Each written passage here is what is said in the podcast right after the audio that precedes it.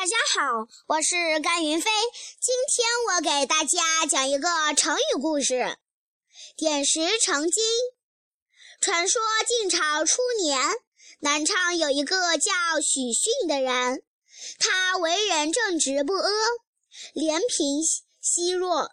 由于对官场不满，他很早就辞了官，到四方游历去了。许逊很喜欢求仙问道，结交道士，所以社会上流传着很多他是用道法仙术的传说。传说许逊当县官时，非常同情百姓的疾苦。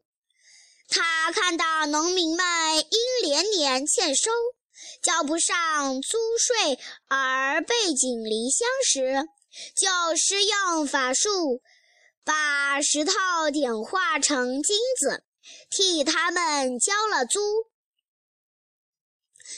这个故事比喻修改文章或者应用文词时，能化腐朽为神奇。谢谢大家。